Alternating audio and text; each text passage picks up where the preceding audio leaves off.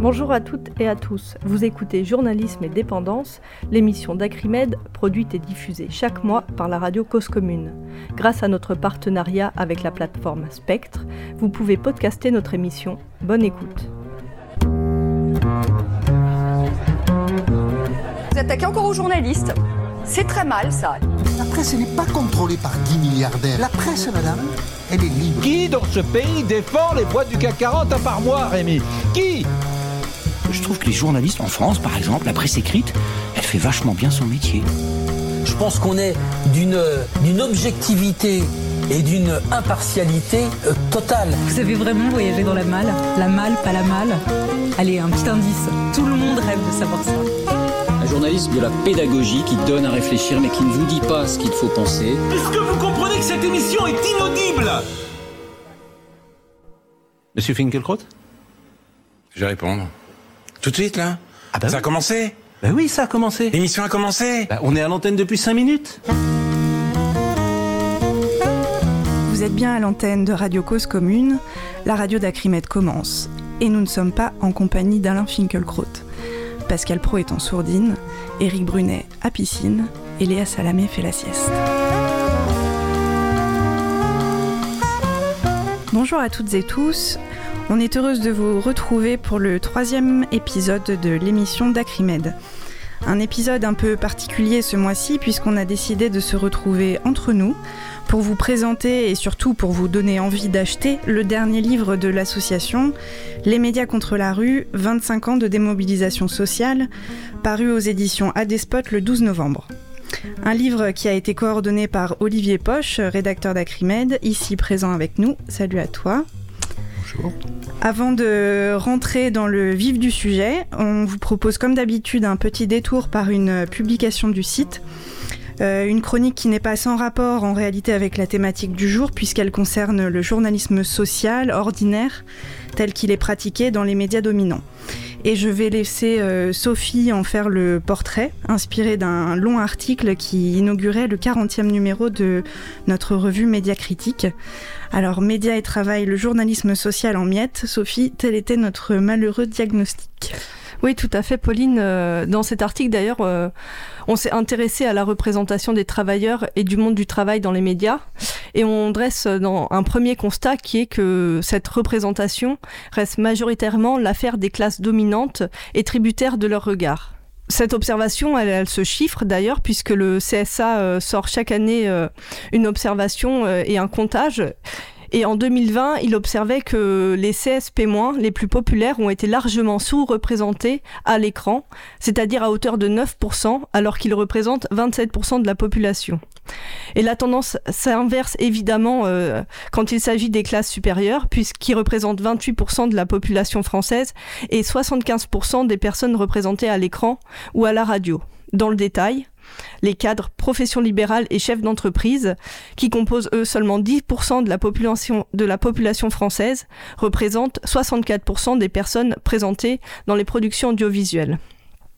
Alors, on aurait pu croire que la crise du Covid allait remettre la question du travail et des travailleurs sur le devant de la scène médiatique, et ce fut en partie le cas. Mais ce traitement médiatique des travailleurs du Covid n'a pas échappé aux, angles morts et aux biais habituels, donc c'est-à-dire un parti pris patronal, une invisibilisation des travailleurs essentiels, une occultation des, propos, des propositions de gauche au profit de la doxale libérale. Si on prend l'exemple du télétravail qui a été euh, largement couvert, euh, ce, cet objet n'a pas euh, échappé au biais du journalisme de classe, avec une floraison de reportages sur des jeunes cadres technophiles qui sont partis travailler, télétravailler au bout du monde dans des îles paradisiaques. Donc je vais citer trois titres assez exemplaires. À Madère, la possibilité d'une île pour les télétravailleurs, c'était dans M le mag, la Thaïlande, paradis tropical du travail à distance. C'était sur France 24. Et enfin, l'essor des digital nomades avec le Covid. Quand je fais une pause, je vais sur la plage. Ça, c'était sur Europe 1. Et en parallèle de, du télétravail, les journalistes ont, découvert que les poubelles ne sont pas ramassées par euh, magie des trottoirs, que leurs bureaux ne sont pas nettoyés par des lutins, ou encore leurs repas livrés par pigeons voyageurs. Et à ces travailleurs, ils ont donné un nom tout ajusté, les invisibles. Alors je sais pas vous, mais autant des caissières, des infirmières, j'en rencontre tous les jours, mais des euh, propriétaires, des traders ou des euh, gestionnaires de fonds de pension, beaucoup moins. Pourtant, ce sont pas eux les invisibles, mais ce sont plutôt les infirmières. Donc, quand on parle d'invisible, c'est invisible pour qui? Et surtout à cause de qui? Ce sont les journalistes qui ont donné ce nom. Et cette révélation, elle leur a permis de faire des sujets et des émissions euh, qui étaient hors normes par rapport à la norme qui invisibilise en permanence ces travailleurs. Et donc on a vu des reportages plutôt de bonne facture sur euh, les conditions de travail à l'hôpital. Mais en revanche, euh, les espaces les plus en vue de l'information, comme les matinales, ont continué à exclure euh, ces travailleurs-là. Donc dans les matinales radiophoniques, ce sont les médecins et les chefs de service qui ont eu la parole au détriment des aides-soignantes, des infirmières et des agents de nettoyage. Et ce phénomène, il a été porté à l'extrême par l'émission Grand Bien vous fasse le 1er mai 2020, puisqu'ils ont consacré une émission sur l'invisibilisation des travailleurs du nettoyage sans jamais leur donner la parole. Pour s'imposer dans les médias, la parole ouvrière doit dès lors entrer par effraction. Tiziri Kandi en a fait la démonstration euh, pendant la grève des femmes de ménage de Libis Batignolles, puisqu'elle a pu interpeller le PDG du groupe Accor Hotel en passant par le standard de France Inter, et ce dernier était interrogé par Nicolas Demorand et Léa Salamé sur les conséquences du Covid pour l'hôtellerie. Donc Tiziri Kandi lui a posé directement la question à quand la fin de l'esclavage moderne chez le groupe Accor Surtout que ces femmes de chambre sont en grève depuis 15 mois. On imagine bien que Léa Salamé avait déjà posé cette question. Si la grève des femmes de chambre a été couverte, les grévistes n'ont que rarement eu accès au plateau des grands médias et ne furent jamais invités dans les matinales, à contrario de leur PDG. Ainsi, la parole des travailleurs, qui ne sont jamais considérés par les journalistes comme une force politique agissante, est la plupart du temps reléguée au rang de témoignage, laissant la part belle à l'émotion et circonscrite à des micro-trottoirs. C'est Julien Brigaud, le journaliste indépendant, qui résume très bien euh, ce phénomène, puisqu'il nous disait L'enquête sociale, ce n'est pas seulement d'aller faire des micro-trottoirs dans les manifs. Les médias en général font ça très bien. Montrer le désarroi des victimes, ça ils adorent. Est-ce que vous êtes triste d'avoir perdu votre travail? Est-ce que vous êtes triste d'être en burn-out? Qu'est-ce que ça vous fait d'avoir perdu votre maison? On ne peut pas se contenter de ça. L'enquête sociale, c'est d'essayer de relier les dominants et les dominés, essayer de tisser un lien, parce qu'il y a un lien direct. Si les riches sont plus riches, c'est parce que les pauvres sont plus pauvres. Pour des raisons autant économiques qu'idéologiques, l'enquête sociale a été réduite à peau de chagrin dans les grands médias. Sur France Inter, la direction a eu raison des principaux créneaux qui leur étaient réservés. Ainsi, l'émission Comme un bruit qui court, qui avait succédé à la basse J'y suis, a été à son tour éjectée de l'antenne en 2019 par Laurence Bloch, et ce malgré de bons chiffres d'audience. À l'époque, la direction invoqua la nécessité de renouveler l'antenne avant de complètement craquer et d'admettre que l'émission était trop militante. Quand les ouvriers s'expriment, c'est trop militant. Mais quand les patrons parlent, on appelle cela de l'économie, disait d'un trait la réalisatrice Jocelyne Lemaire d'Arnaud, qui a réalisé le documentaire euh, sur les ouvriers de Michelin, Parole de Bibs, et ce documentaire avait été refusé par Canal, le CNC, la SCAM et Arte, au prétexte qu'il était trop militant. Il ne viendrait jamais, en effet, à l'idée d'une Léa Salamé ou d'un Nicolas de Morand de qualifier la parole patronale de militante encore moins de remettre en cause le poids qu'elle occupe dans les productions médiatiques sur le social. Et pourtant, à mesure que les créneaux dédiés à l'enquête sociale se sont amenuisés, la question du travail a été en partie intégrée aux chroniques, émissions et interviews écho. De quoi d'emblée orienter le cadrage, à fortifiori quand ces émissions invitent majoritairement des patrons. Ainsi, les journalistes sont au chevet du patronat, prêts à recueillir leurs lamentations. Trop de charges sociales pour ces patrons qui créent de l'emploi, qui endossent tous les risques. Tandis que les risques que subissent les travailleurs, il n'est jamais question, alors que le nombre d'accidents du travail s'élève à 650 000 par an. Parallèlement aux émissions éco, se sont également développés les reportages et magazines type bien-être ou vie quotidienne, qui prennent à leur tour en charge les questions liées au travail. Ces émissions s'adossent au journalisme de solutions et elles se sont multipliées euh, dans les rédactions ces dernières années. Et donc, ces émissions, à défaut d'informer sur les conditions de travail, d'enquêter sur le monde social, sur l'entreprise et sur les systèmes de domination qui s'y jouent, elles dépolitisent les enjeux en préconisant de travailler sur soi. Donc, elles se font prescriptrices de méditation pleine conscience plutôt que de syndicalisation, de yoga du rire plutôt que de débrayage, et promoteurs de solutions individuelles qui ne saperont ni les politiques patronales ni l'ordre social.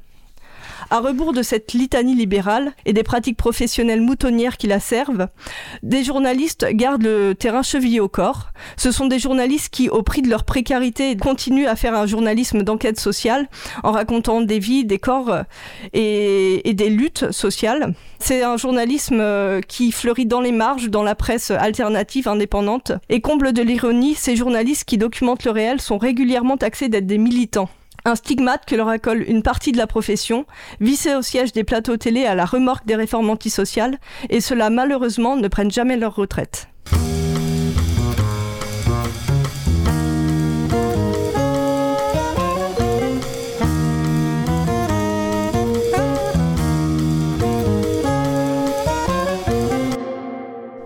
Alors entrons maintenant dans le, dans le vif du sujet autour du livre euh, Les médias contre la rue. Euh, c'est un livre qui retrace 25 ans euh, de maltraitance médiatique des mouvements sociaux de 1995 à aujourd'hui. Euh, c'est un livre important pour notre association à plusieurs titres. Peut-être d'abord et avant tout parce que pour Acrimed, tout a commencé avec un mouvement social. Euh, celui de 1995, massif, contre le plan Juppé, ce vaste plan de réforme des retraites et de la sécurité sociale. Alors à l'époque, euh, un appel des intellectuels en soutien aux grévistes est paru, notamment autour de Henri Malheur et de Pierre Bourdieu, et dans son sillage est née l'idée de constituer un observatoire des médias, motivé par une exaspération certaine face au traitement médiatique du mouvement social de 95. L'appel pour une action démocratique sur le terrain des médias, publié le 30 mars 1996 et rassemblant des journalistes, des chercheurs, des écrivains, etc., a signé l'acte de naissance d'Acrimed. Depuis, euh, l'observation des mouvements sociaux au prisme des médias dominants est un, euh, si ce n'est le terrain de prédilection de notre association. Notre site euh, regorge d'articles en la matière, près de 400, dont nous avions livré une première synthèse en 2007 en publiant Médias et mobilisation sociale, la morgue et le mépris aux éditions Sileps. Et quelques années plus tard, pour fêter les 25 ans d'Acrimed, l'idée est venue de préciser le tableau. C'est ainsi qu'est né euh, le livre dont on va parler aujourd'hui, donc Les médias contre la rue, 25 ans de démobilisation sociale. Euh, ce livre, euh, pour en dire un tout petit mot, suit une, découpe chronologique.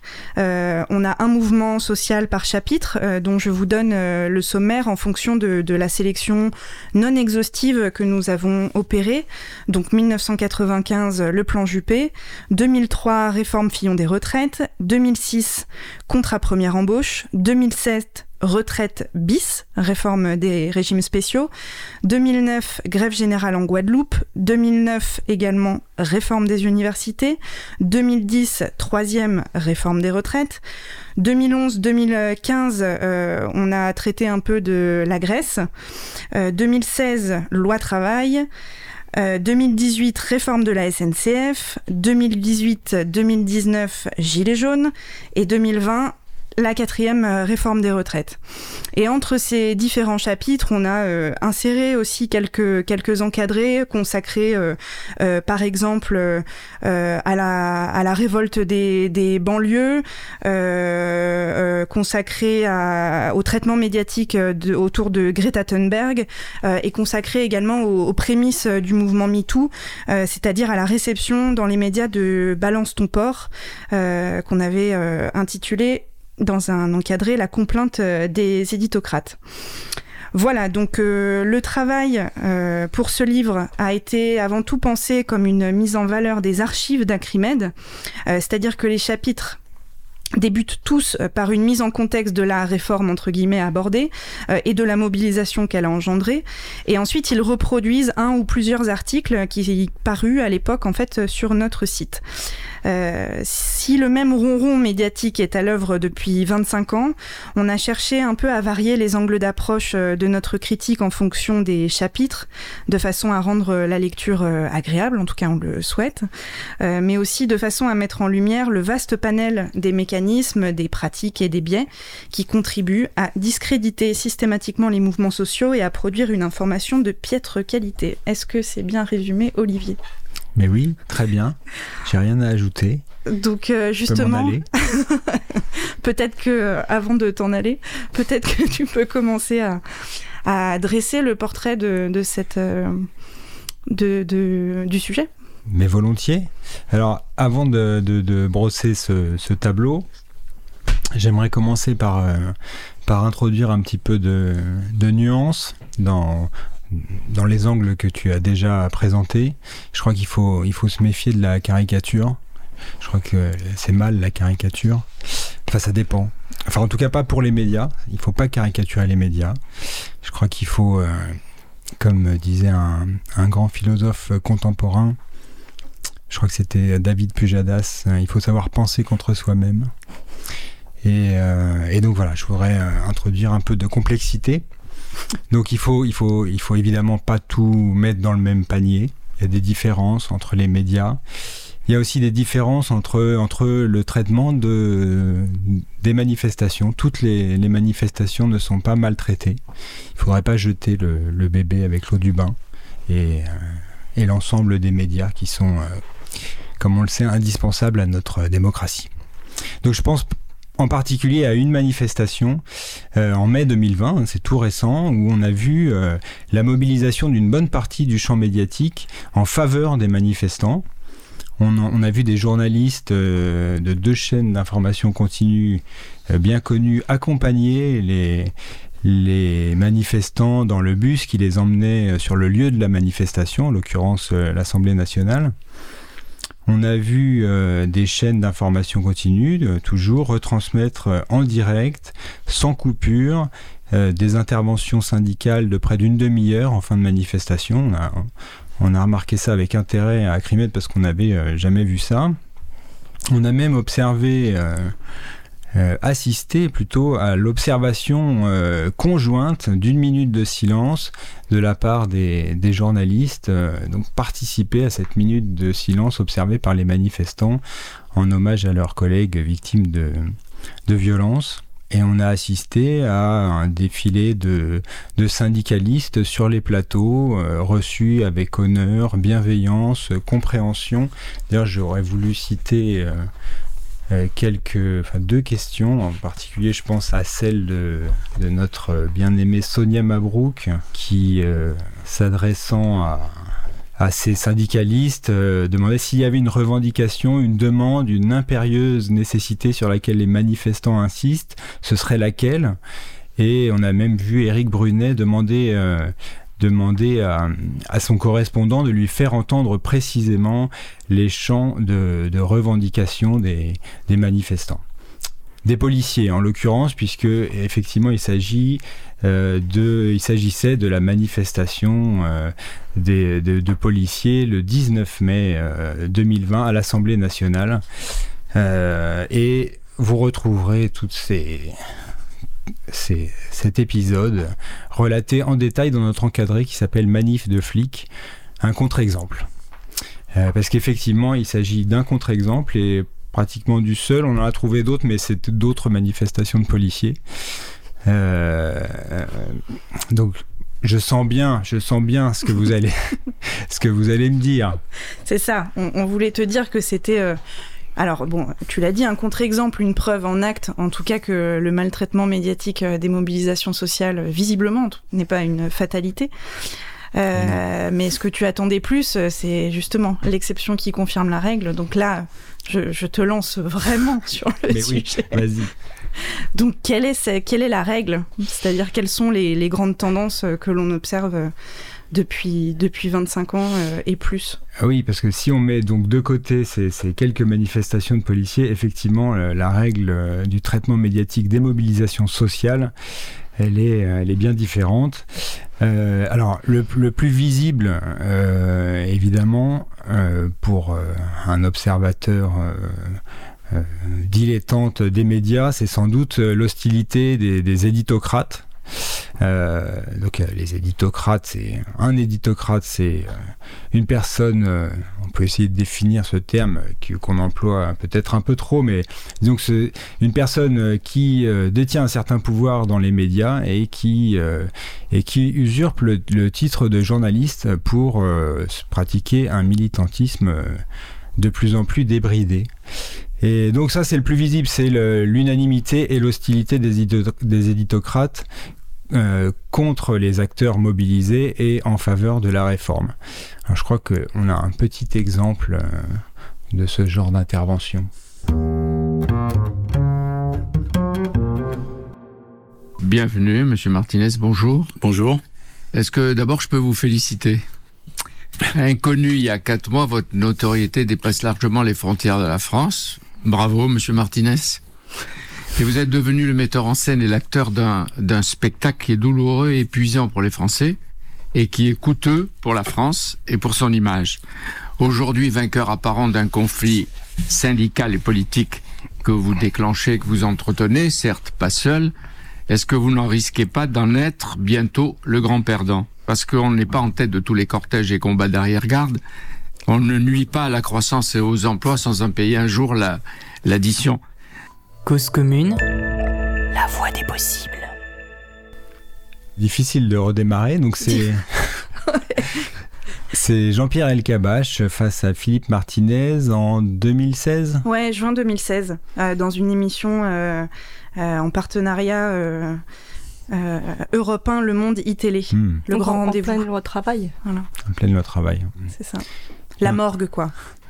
Je me disais en écoutant, euh, en écoutant ce son, on pourrait envisager peut-être le, le dépôt d'une plainte pour violence symbolique euh, volontaire par personne dépositaire d'une mission d'information. Mm. On pourrait euh, se constituer partie civile, euh, mais il faudrait que la victime accepte de, de déposer plainte d'abord. On devrait déposer plein de plaintes. On pourrait proposer à, à Monsieur Martinez. Donc voilà, ça c'est le plus visible évidemment, c'est c'est le, le plus évident. Mais il y a beaucoup d'autres euh, façons de procéder euh, de la part des médias dominants, des médias de la domination, les grands, les grandes radios, les grandes télés, les grandes télés, pardon, les grands, les grands journaux, euh, pour pour recouvrir les manifestations et les mobilisations en prétendant les couvrir. D'abord, ça s'inscrit dans ce que Sophie disait tout à l'heure, c'est-à-dire c'est-à-dire euh, d'abord une, méconnaissance et une ignorance du monde du travail qui est effectivement invisible, pour le coup, le mot est bien choisi, euh, dans, les, dans les médias. Et ça, c'est par, euh, par, non pas par temps de mobilisation, mais par, par temps calme, quoi. C'est le, le, fond du décor, c'est qu'on n'en entend jamais parler, en fait. Et quand des mobilisations arrivent, parfois on n'en entend pas non, on n'en entend pas non plus parler parce qu'il y a des mobilisations sociales qui passent complètement à la trappe.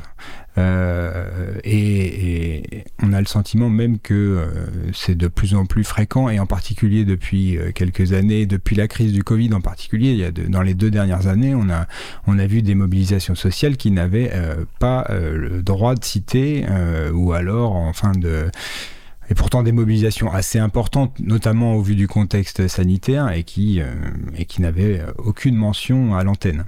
Donc ce qu'on observe, c'est euh, la, réduction de la couverture de- des mobilisations à une observation de très loin des manifestations, et en général, pour les couvrir, on se contente de compter le nombre des manifestants qui les composent.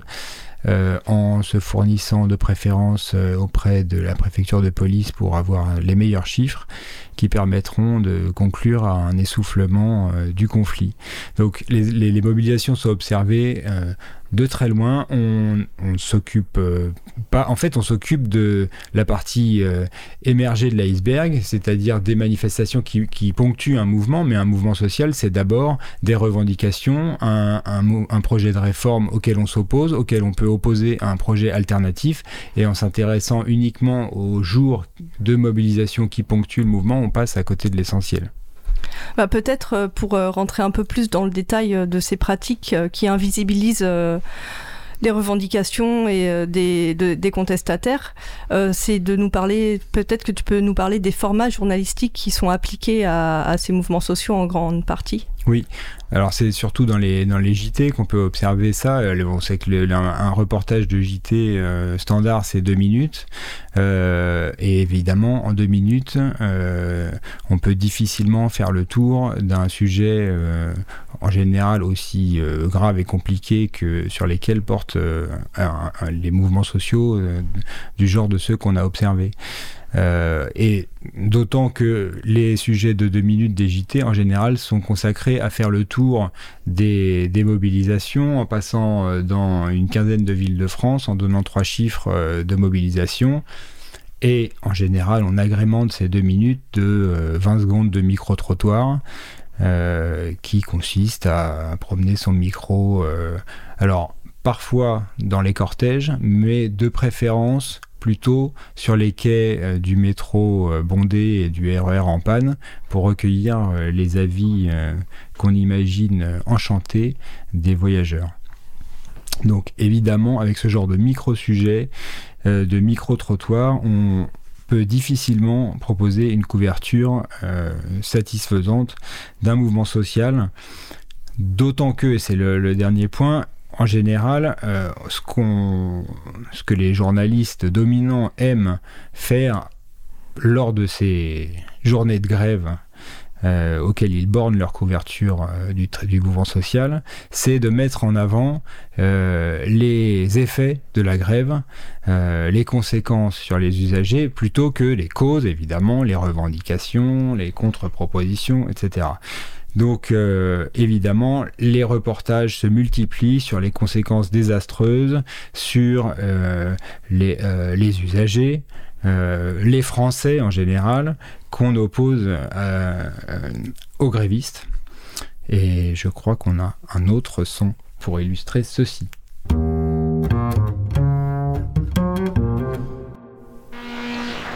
Bruno Poncet, un pays paralysé pendant trois semaines comme en 95, c'est ce que vous envisagez?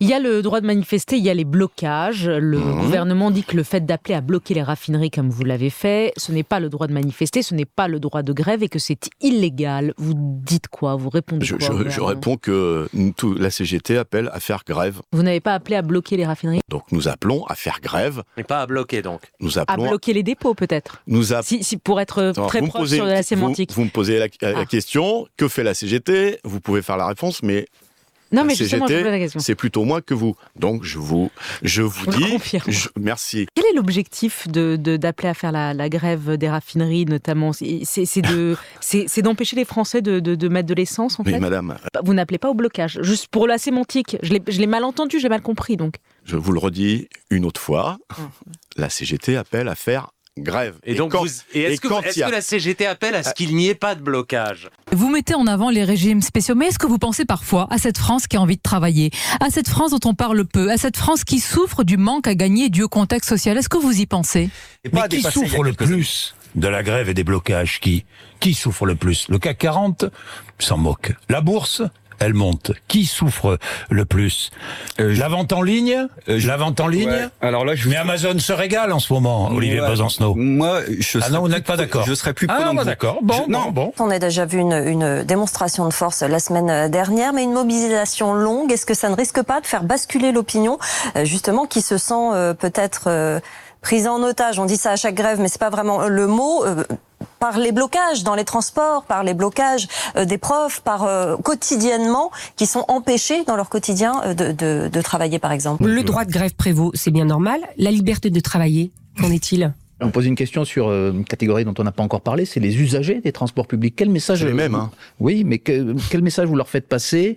On ne lâchera rien, quelles que soient les conséquences. Et, et l'argument des, des conséquences économiques, euh, du manque à gagner pour les commerçants en période de Noël, est-ce que vous en tenez compte dans votre détermination? Mais qui galère? Mais nous tous. Le salarié de la RATP galère Nous tous, bien le, sûr. le salarié Bien sûr. de la SNCF Bien sûr. galère Oui. Ou celui ou celle qui fait 20 km à pied pour aller bosser Non, moi, Qui galère le Bourdin, plus je vais vous dire quelque chose. Qui Je ne Je participerai. vous pose la question. la, la Fédération des petits commerçants, l'Alliance du commerce s'alarme. Euh, un pacte fort de la grève, chute des ventes. Ce sont pas des privilégiés, ces gens-là, ce sont pas des nantis. Qu'est-ce que vous leur dites? Bruno Retailleau, euh, le sénateur Les Républicains, a déposé une proposition de loi pour créer un service minimum garanti avec possibilité de réquisition des grévistes pour assurer euh, aux heures de pointe un minimum de transport. Ça paraît un- pas du bon sens, mais en tout cas, ça, ça se défend, non? Cette grève, parfois, elle pénalise les plus fragiles, ceux qui n'ont pas forcément de voiture pour aller travailler, ceux qui habitent loin euh, oui, des oui. centres-villes, parfois en très grande, euh, très grande banlieue, très loin. Vous envoyez la balle dans le camp du gouvernement, mais les syndicats ont une responsabilité. Vous êtes un responsable syndical. Qu'est-ce que vous dites aujourd'hui, par exemple, aux commerçants qui sont en train d'écouter Europe 1 et qui sont en train de calculer leur manque à gagner pour le mois de décembre? Selon plusieurs enquêtes d'opinion, Philippe Martinez, le, le soutien aux grévistes est en baisse. C'est désormais la plus longue grève à la SNCF depuis mai 68. Les Français, surtout les franciliens d'ailleurs, se débrouillent comme ils peuvent pour euh, circuler, pour se rendre euh, à leur travail. Des commerçants ont perdu euh, beaucoup de chiffres d'affaires pendant les fêtes. Certains redoutent même, on le disait hier à Paris, de mettre la clé sous la porte. Est-ce que, est-ce que vous assumez toutes ces conséquences, tous ces effets de la mobilisation? Est-ce que ça vous fait réfléchir et pourquoi pas douter? Si le gouvernement continue à avancer, comment voyez-vous la perspective d'une d'une défaite?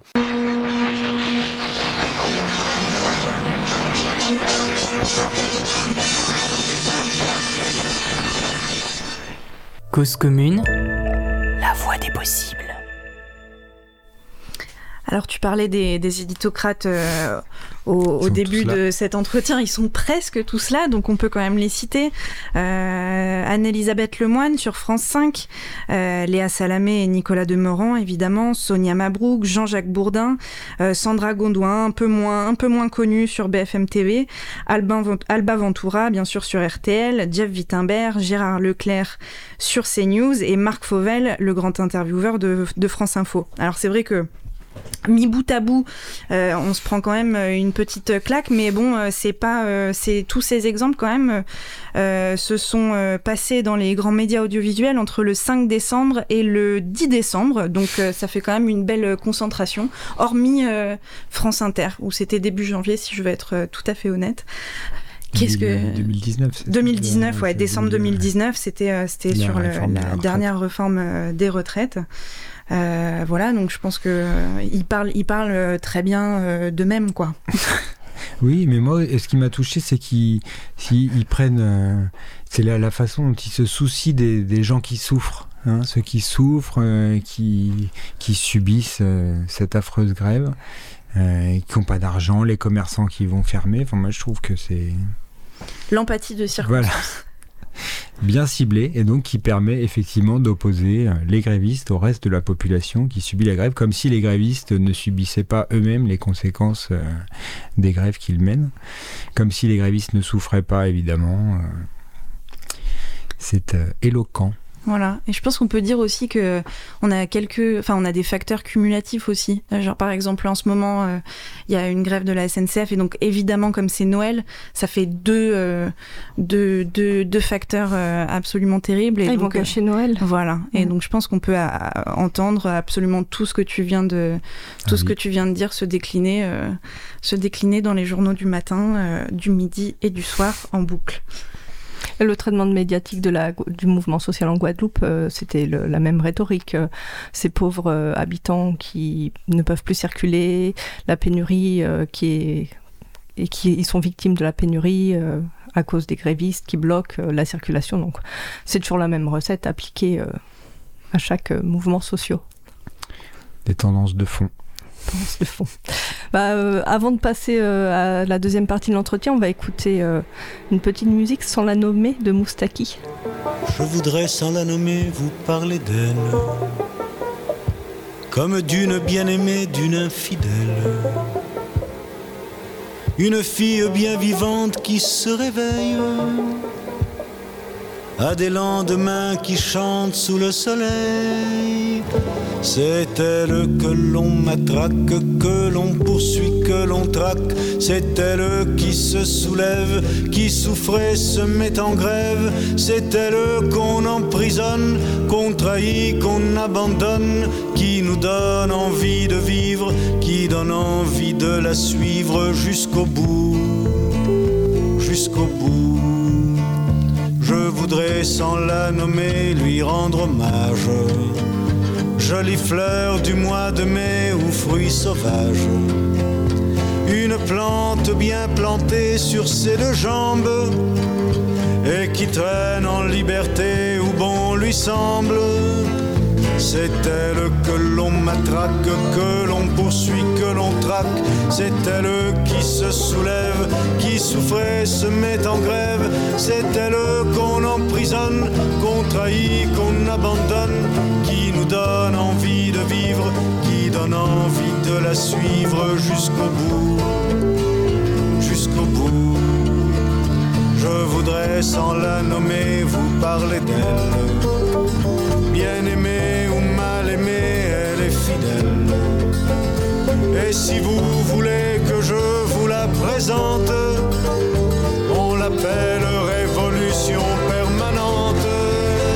C'est elle que l'on matraque, que l'on poursuit, que l'on traque. C'est elle qui se soulève, qui souffrait, se met en grève. C'est elle qu'on emprisonne, qu'on trahit, qu'on abandonne, qui nous donne envie de vivre, jusqu'au bout.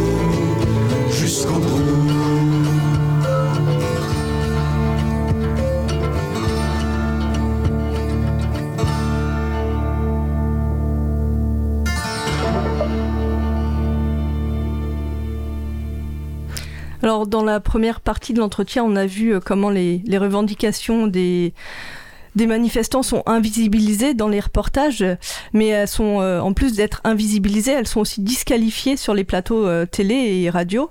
Donc, peut-être tu peux nous parler sur la façon dont la parole des contestataires est accueillie par les journalistes sur les plateaux des grands médias Oui, bah on en a déjà eu quelques exemples dans les sons qu'on a entendus. Des contestataires, des acteurs des mouvements sociaux, euh, quand ils arrivent sur les plateaux de, télévision ou de radio des médias dominants, évidemment, ils sont confrontés à un univers qui leur est structurellement hostile. euh, par la présence, ne serait-ce que par la présence de ces éditocrates euh, qui les accueillent, mais pas seulement. Euh, L'univers médiatique, c'est un univers de, discours, de mots, et il y a un certain nombre de, formules toutes faites, de, mots d'un certain lexique journalistique qui euh, sont utilisés de façon quasi euh, réflexe, automatique par les, journalistes pour évoquer ces mouvements sociaux et qui sont autant de, mots écrans qui les empêchent et qui empêchent leurs auditeurs ou leurs lecteurs de, de se rendre compte, de rendre compte, et donc euh, pour le lecteur de se rendre compte de la réalité d'un mouvement social. Donc euh, dans le, euh, sur le, site d'Acrimed, on a publié il y a déjà longtemps, en 2003, un lexique euh, automatique du journalisme par temps de grève, où on a fait la liste de ces de mots euh, qui sont autant de pièges tendus aux contestataires, autant de formules répétées tous les jours à tout propos. Et en fait que qui sont autant d'obstacles en fait à franchir pour des, des, acteurs mobilisés sur un plateau. Il faudrait commencer par déconstruire le discours qui est répété jour après jour euh, dans les médias. Donc au, titre de ces de ces mots du lexique automatique, on a évidemment le, les, les privilégiés euh, qui sont euh, comment dire Les cheminots, par exemple. alors, oui, je parlais pas des, attends, je parlais pas des, je cherchais pas des exemples de privilégiés, je cherchais, je cherchais d'autres mots. Alors, par exemple, les, privilégiés accrochés à leurs euh, privilèges comme euh, les moules à, un rocher, selon la célèbre formule d'un ancien Premier ministre, euh, évidemment qui sont crispés sur leurs avantages, qui font preuve de corporatisme, d'un certain égoïsme d'un individualisme, et qui forment donc un front du refus face à le camp de la raison, incarné par euh, généralement le gouvernement, euh, si tant est que celui-ci promeut une, réforme néolibérale. Et donc cette réforme, c'est la réforme dont les journalistes sont chargés de vanter les bienfaits.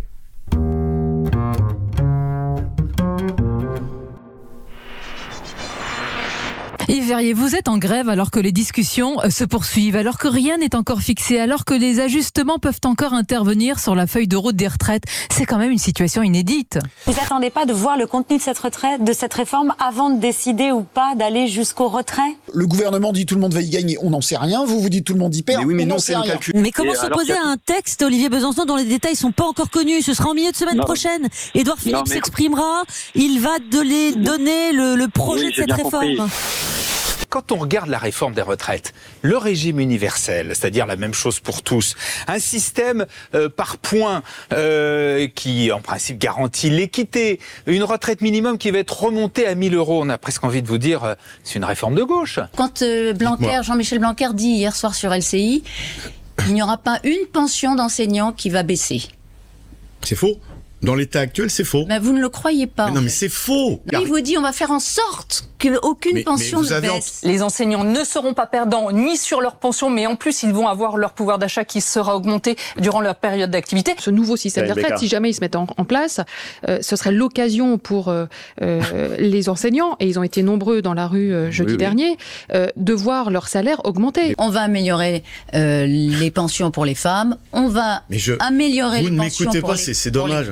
Et puis, deuxièmement, une chose très très importante, c'est que les agriculteurs sont véritablement les grands gagnants de ce- cette réforme de retraite. Jean-Philippe Moinet, il est passé, elle est passée cette réforme dans les autres pays d'Europe. Comment ça se fait que nous on n'arrive pas à la faire passer? Est-ce qu'il n'y a pas une forme de, de revanche finalement, là en ce moment, de s'en prendre pas simplement aux retraites, mais à toute la politique d'Emmanuel Macron depuis deux ans et demi, c'est ça? Vous pensez vraiment qu'Edouard Philippe, et, et- Édouard Philippe et Emmanuel Macron peuvent manger leur chapeau à ce point-là et dire on s'aligne sur la position de la CGT, mais- on remballe notre réforme et on rentre à la maison Là, de toute façon, toutes les indications qui viennent du gouvernement, c'est qu'ils ne renonceront pas à leur, au système. Ils veulent des aménagements importants, mais pas renoncer. Est-ce que ça veut dire que dès jeudi, vous êtes de nouveau dans un appel à la grève et aux manifestations? Alors voilà, autre petit florilège, euh, c'est toujours euh, Un la- plaisir. la- un plaisir. Et c'était toujours euh, à propos de la réforme des retraites. Donc euh, il faut évidemment, euh, oui, bah voilà, se, se, se mettre dans la place en fait euh, des contestataires et de, de euh, là évidemment ce qui, ce qui saute aux yeux, c'est le, le suivisme à l'égard du, du gouvernement, la, la reprise des éléments de langage quasi, euh, quasi mot pour mot. Euh, et, euh, et, et surtout la, la voilà il faut il faut imaginer dans quelles dans quelles conditions en général ils interviennent. Ça tu en parlais euh, tout à l'heure. S'ils ont un éditocrate en face d'eux c'est presque c'est presque du bol quoi parce qu'en général ils sont plusieurs. Mais donc voilà on, imagine à quel point là c'est difficile euh, de, développer un propos dans, des conditions pareilles quoi. C'est ce que tu disais au début. Ouais. Alors, du coup, dans, là, dans les extraits, on voit qu'ils ils font au moins l'effort de, parler de, la réforme euh, précise et de citer quelques, dispositions précises de, de cette réforme, euh, parce qu'ils sont chargés de, la, de vanter euh, précisément les avantages qu'elle va, les- qu'elle va apporter. Mais euh, pour élargir un peu la focale, euh, en général, on se contente même, enfin, on, on, prend même pas la peine en fait de détailler la réforme. On, on, vend la réforme en un seul mot. Alors, à condition que ça soit précisément une réforme d'inspiration néolibérale qui va grignoter les acquis sociaux, on, on oppose aux contestataires leur, euh, leur refus de la réforme comme euh, s'il s'agissait d'un progrès en soi, hein, sans même détailler, parce que précisément il ne s'agit pas de détailler le contenu de la réforme, les effets potentiels, il s'agit simplement de dire bah, c'est la réforme, il faut réformer, c'était le, thème de l'émission d'Arlette Chabot en 2003, je crois, euh, Réforme Fillon, euh, elle avait fait euh, cette fameuse émission au titre emblématique Pourquoi est-il impossible de réformer la France? Et c'est c'est la même question qu'on répète à tous les mouvements de retraite et aux autres d'ailleurs, mais particulièrement lors des mouvements de contestation des projets de retraite, et on en a quatre observés dans le livre, et on voit à l'identique répété le même argumentaire. La réforme est indispensable, urgente et elle est unique. C'est celle qu'on nous propose, c'est-à-dire raboter les droits des travailleurs. Oui, hein, je me rappelle d'un titre aussi euh, de LCI. Euh, alors, je sais plus, c'était en 2018, je crois. Le bandeau, c'était la réforme ou le chaos. Mm. Donc, c'est vraiment. Euh, oui, ils sont, ils sont dans le livre. Ils, sont, ils sont, aussi dans le livre. La réforme ou le chaos ou la réforme. Mais c'était pendant les retraites. La fin du monde, peut-être, oui. je sais plus. Enfin, c'était, c'était, c'était un des deux. Mais effectivement, et comme, comme le dit euh, Martinez, je crois, c'est euh, mais vous ne m'écoutez pas quoi. Ils sont vraiment en roue libre, ils sont pas et c'est ça qu'on voit, ils sont pas là pour pour accueillir une parole euh, ou la faire entendre, ils sont là pour imposer à ceux qui convoquent comme comme au commissariat les injonctions à se taire et à accepter à accepter la réforme. Et c'est un autre, euh, c'est un autre pouvoir de, des, médias, euh, c'est celui euh, de, cadrer le débat, d'imposer les sujets dont on va parler et la, et, de la, et la façon dont on va les évoquer. Et ça, c'est particulièrement sensible à propos de, des, retraites, mais d'ailleurs comme d'autres mouvements. On, va interroger les, syndicalistes ou les contestataires qu'on consent parfois à inviter sur la méthode choisie par le gouvernement, sur leur attitude, l'attitude qu'ils vont adopter, est-ce qu'ils vont se crisper encore davantage dans leur refus de la réforme, ou est-ce qu'ils sont prêts à envisager euh, des compromis? Vous avez rendez-vous avec le même Jean-Paul Delevoye cet après-midi, vous irez ou pas? La CGT ira, oui. Oui. Les autres syndicats aussi Ah ben ça, faut leur demander. Hein. Euh, vous ne parlez pas avant ce type de réunion pour arriver avec une position. Si vous voulez, euh, Combien vous avez eu de réunions, par exemple, avec le Premier ministre, avec bah, le gouvernement Beaucoup, beaucoup. Il y a quand il ne s'est rien dit. Il y a une semaine, vous disiez, je ne vois pas comment on n'irait pas. Il y a deux jours, vous disiez, on est en train d'y réfléchir, à y aller. Alors, avez-vous pris votre décision, Philippe Martinez? Serez-vous à la table des négociations ou de la concertation tout à l'heure? Et si oui, dans quel état d'esprit? Et vous, vous y allez euh, dans quel état d'esprit Je vous repose la, question. Bah. Trouver des compromis, avancer Le sujet, c'est refuser. Il y a deux sujets. Le Premier ministre se dit prêt à organiser une conférence comme le demande euh, Laurent Berger de la CFDT. Est-ce que vous en serez? Par exemple. D'accord, mais est-ce que la CGT sera, s'il y a une conférence organisée sur le financement des retraites, est-ce que la CGT sera là? Évidemment, on va pas refuser. Mais si c'est pour nous demander, si c'est pour nous demander, je voulais juste avoir votre réaction, Philippe Martinez, à ce que demande Bruno Le Maire. Euh, il vous demande de dialoguer et il dit la chose suivante la CGT défend ses troupes plus que les Français. On a entendu la CGT qui dit de toute façon euh, sur les retraites c'est retrait ou, rien de la, réforme. Mais en fait vous voulez quoi? Vous voulez que, que, que le, quinquennat soit terminé, qu'Emmanuel Macron s'en aille, qu'on arrête toutes les réformes et que c'est une question. Hein. Euh, Laurent Brun, la CGT a la réputation d'être dure dans le conflit, mais elle a aussi la réputation de savoir sortir d'un conflit. C'est pas vos troupes d'abord et les Français ensuite? Vous ne voulez pas de compromis, Philippe Martinez. Tout le monde est à la recherche d'un compromis. la CFDT, le, gouvernement, vous voulez pas faire un pas en direction du, gouvernement, vous voulez, on l'a entendu et compris, le retrait pur et simple de la réforme, c'est non à tout. Non, mais non, mais vous, enfin, vous, écoutez, vous, vous, écoutez avez le droit. Vous y allez dans quel état d'esprit, Philippe Martinez? En disant retirez toute la réforme, sinon on bloque euh, et on continue de bloquer, ou en disant on est prêt à négocier certains points? Mais 23 euh, fois on les a vus, ça fait beaucoup 23 Donc ça fera une 24e. On, on verra euh, ce qu'on fait. Mais... pas sûr d'y aller.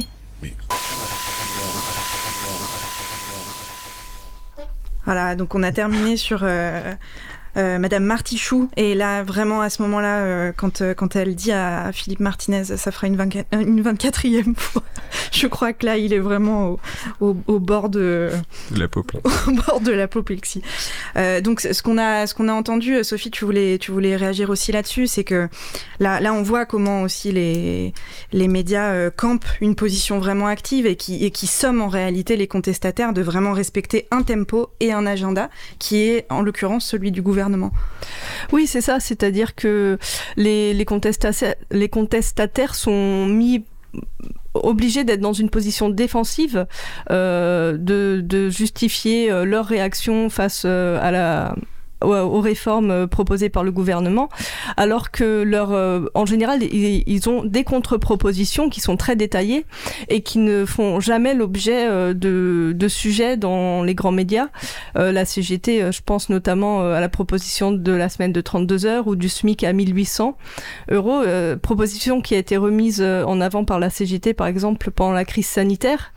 et alors que les, les SMICards étaient toujours euh, faisait partie des métiers essentiels pendant la crise sanitaire, donc c'était à l'agenda médiatique typiquement. Et pourtant, ces propositions sont jamais, euh, que ce soit euh, pendant les mouvements sociaux ou pendant voilà la crise sanitaire, ces propositions sont complètement invisibilisées par les grands médias. Et donc on fait croire, les grands médias font croire à la population que les contestataires sont seulement contre, alors qu'ils sont force de proposition. Ouais, ce qui me frappe en, en écoutant le son, c'est l'abondance de questions fermées en fait. C'est mm. euh, euh, est-ce que vous est-ce que vous allez y aller ou pas? Est-ce que vous condamnez euh, les violences pour prendre un autre sujet dont on n'a pas parlé Est-ce que vous condamnez les violences des manifestations ou pas? Est-ce que vous faites mais par par exemple jamais de mais qu'est-ce que vous proposez? Où là, on serait obligé de laisser parler à la personne qu'on interroge. En fait, on leur pose des questions qui ne sont pas des questions, qui sont des injonctions, qui sont euh, la répétition de la propagande gouvernementale ou de la communication gouvernementale. Et euh, d'ailleurs, je ne sais pas qui c'est, quelle est le, la journaliste en question qui se sent obligée de préciser. C'est une question, hein, hmm. parce qu'effectivement, à, à l'écoute, c'est pas évident. Quoi. Non, c'est pas spécialement évident. Le son qu'on vient d'entendre montre une série, en fait, ce sont des, véritables interrogatoires mm. euh, auxquels sont enfin obligés de répondre les, syndicalistes. Euh, on peut observer en général que les grands patrons ne sont pas euh, on, ne sont pas soumis à de tels interrogatoires. Ils, ils font, en général, c'est plutôt euh, des, questions complaisantes. Donc peut-être euh, on peut aborder la question des conditions de prise de parole. Euh, quand on dit aux journalistes que euh, les, par exemple, les, contestataires euh, ne sont jamais entendus, ils vont dire mais non, si on leur donne la parole parce qu'ils leur ont entendu euh, le micro trois minutes dans la rue ou même 10 secondes. Donc peut-être que, enfin, on a une réponse à apporter à ça, c'est la question des, conditions de prise de parole. Peut-être que tu peux nous en dire quelques mots. Oui, bah, évidemment, il ne s'agit pas seulement de d'ouvrir un micro pour que on puisse entendre quelque chose. Il faut, euh, surtout quand on s'adresse à quelqu'un qui n'est pas habitué au plateau de télévision, enfin l'univers médiatique c'est un univers de discours et puis c'est un univers de codes, de règles, évidemment les gens qui, dont c'est le métier euh, les maîtrisent beaucoup mieux que ceux qui, qui débarquent euh, sur ces plateaux comme, comme un chien dans un jeu de quilles. Donc il faudrait, si on voulait essayer de faire preuve d'équité, il s'agit justement pas de traiter à égalité les gens qui, qui, qui ont leur lit de camp euh, dans les plateaux, euh, sur les plateaux de télé et les gens qui, qui n'y mettent jamais les pieds. Il faudrait au contraire faire preuve de beaucoup plus de bienveillance, de compréhension, leur donner, enfin, faire en sorte de leur donner la possibilité de s'exprimer. et du euh, temps. Et du temps, voilà, du temps, de la bienveillance, de, l'attention. Et, on assiste en réalité à tout le contraire. À partir du moment où euh, les gens qui sont euh, pas habitués à venir sur les plateaux défendent, euh, enfin se, mobilisent plutôt contre un projet soutenu par l'ensemble du champ médiatique dominant. Oui, c'est quelque chose qu'on a vu aussi beaucoup dans le mouvement des Gilets jaunes. que vous pourrez retrouver dans le film, dans le film, dans le livre. plus tard le film. Et voilà, donc avec euh, avec d'autres d'autres angles d'approche, hein, comme euh, comme on disait au début, euh, beaucoup d'angles de notre critique. C'est vrai qu'on a effleuré la question des violences, mais elle est évidemment centrale. la question du journalisme de préfecture est évidemment centrale et des déclinaisons, voilà, de ce dont on a pu parler sur sur sur d'autres sur d'autres mouvements sociaux, les mouvements féministes, les mouvements antiracistes. C'est vrai qu'on a mis un encadré euh, sur Balance ton port qui était pas euh, qui au début c'est beaucoup décliné sur euh, sur internet à travers à travers un hashtag mais on, a vraiment tenu à, à, inclure aussi les analyses parce qu'il y avait les mêmes réflexes médiatiques les mêmes tirs de barrage les mêmes les mêmes les mêmes rappels à l'ordre et les mêmes mécanismes en fait que pour les mouvements sociaux traditionnels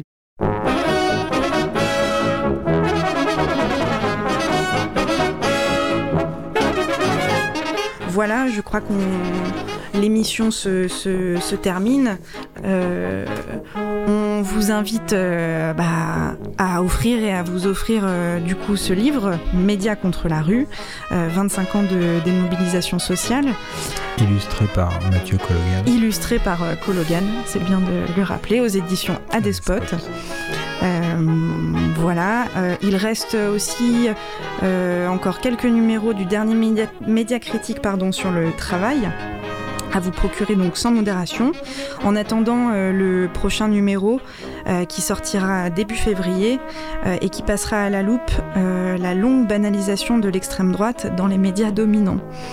Euh, l'occasion aussi peut-être de vous annoncer euh, dès à présent euh, qu'Acrimed va co-organiser avec Visa, Vigilance et Initiative syndicale antifasciste, à la mi-février une grande journée publique autour des liaisons dangereuses entre médias et extrême droite. Donc on a hâte de, cet événement. Et enfin, un petit mot pour que nous puissions mener à bien et poursuivre toutes ces activités. Un petit mot pour vous inviter à participer à notre campagne de dons. Alors soit à vous rendre sur le site euh, pour adhérer à l'association ou à nous donner quelques, quelques euros. Euh, voilà, chez Acrimed, on le rappelle, ni argent magique, ni pognon dingue, ni millions d'aides à la presse. Euh, donc on a besoin de, de vous pour continuer. merci à vous. On se retrouve en janvier et d'ici là, on, vous, on souhaite à, à, toutes et tous de très joyeuses fêtes. Merci. Au revoir. Merci. Au revoir. Merci.